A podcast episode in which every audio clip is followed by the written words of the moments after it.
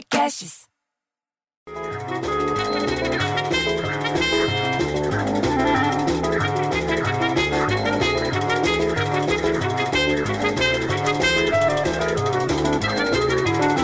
Porra, bicho, você viu que frio que fez esses dias em São Paulo?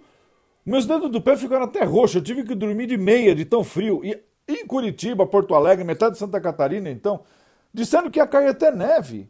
Agora, lá pelo norte e nordeste estava tranquilo, diz que Porto Velho estava até calor demais.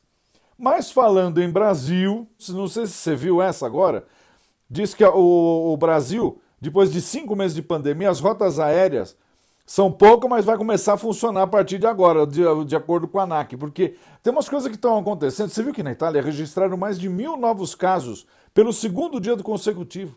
E Reino Unido, pelo quarto dia consecutivo, teve mil casos novos. E Índia superou 3 milhões de infectados. Só Brasil e Estados Unidos tinham atingido essa marca até agora. Por aqui está uma bagunça, a coisa não está tão fácil assim. Agora eu vou te falar uma coisa, hein? Daí me vira a beocha da dona Lourdes, você entendeu? Que fica andando com a saionéria sultana sem coleira e ela sem máscara. Não sei o que é mais perigoso, as cachorras morder a gente ou a Beossa espirrar na minha frente. E daí me vem falar que as autopeças estão apostando em carros novos e tecnologia para superar a crise provocada pela pandemia. Você viu essa? Diz que o setor depende dos lançamentos das montadoras para reduzir o efeito do coronavírus, que está tá atacando todo mundo. Mesmo com otimismo, a ociosidade é ainda maior do que do início do ano, bicho. Olha isso. Diz que a queda nas vendas de veículos novos e seminovos mostra apenas um dos lados da crise provocada pela pandemia do coronavírus. É só um lado.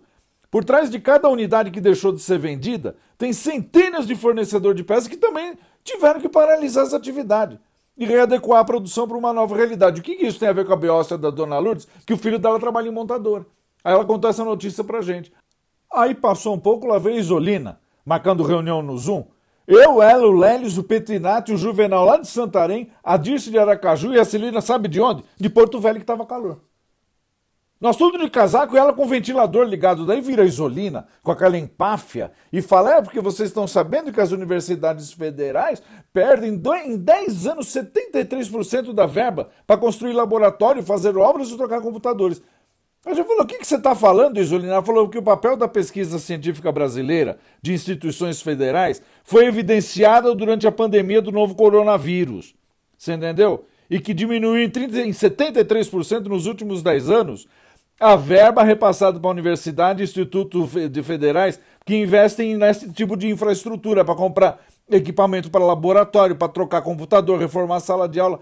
Aí vira o Petinati, você entendeu? Que não gosta de ficar para trás, virou e disse: a notícia da previsão de corte de 42 bilhões na educação no ano que vem chega exatamente nesse momento em que as escolas públicas brasileiras terão que gastar mais para manter a higiene das salas com o retorno das aulas presencial. Educadores, entendeu, estavam criticando a redução do orçamento, enquanto o Ministério da Defesa deverá ter à disposição 5,8 bilhões a mais para despesa de investimento em 2021. Você entendeu o que aconteceu? Cortaram o orçamento do MEC, entendeu? E verba a mais para os militares. O que, que, poderia ser feito com esses bilhões, bicho, que, tem, que vão sair da educação? Tinha que ficar na educação. Eu fico tão puto, bicho, que eu ter um filho viado que o filho.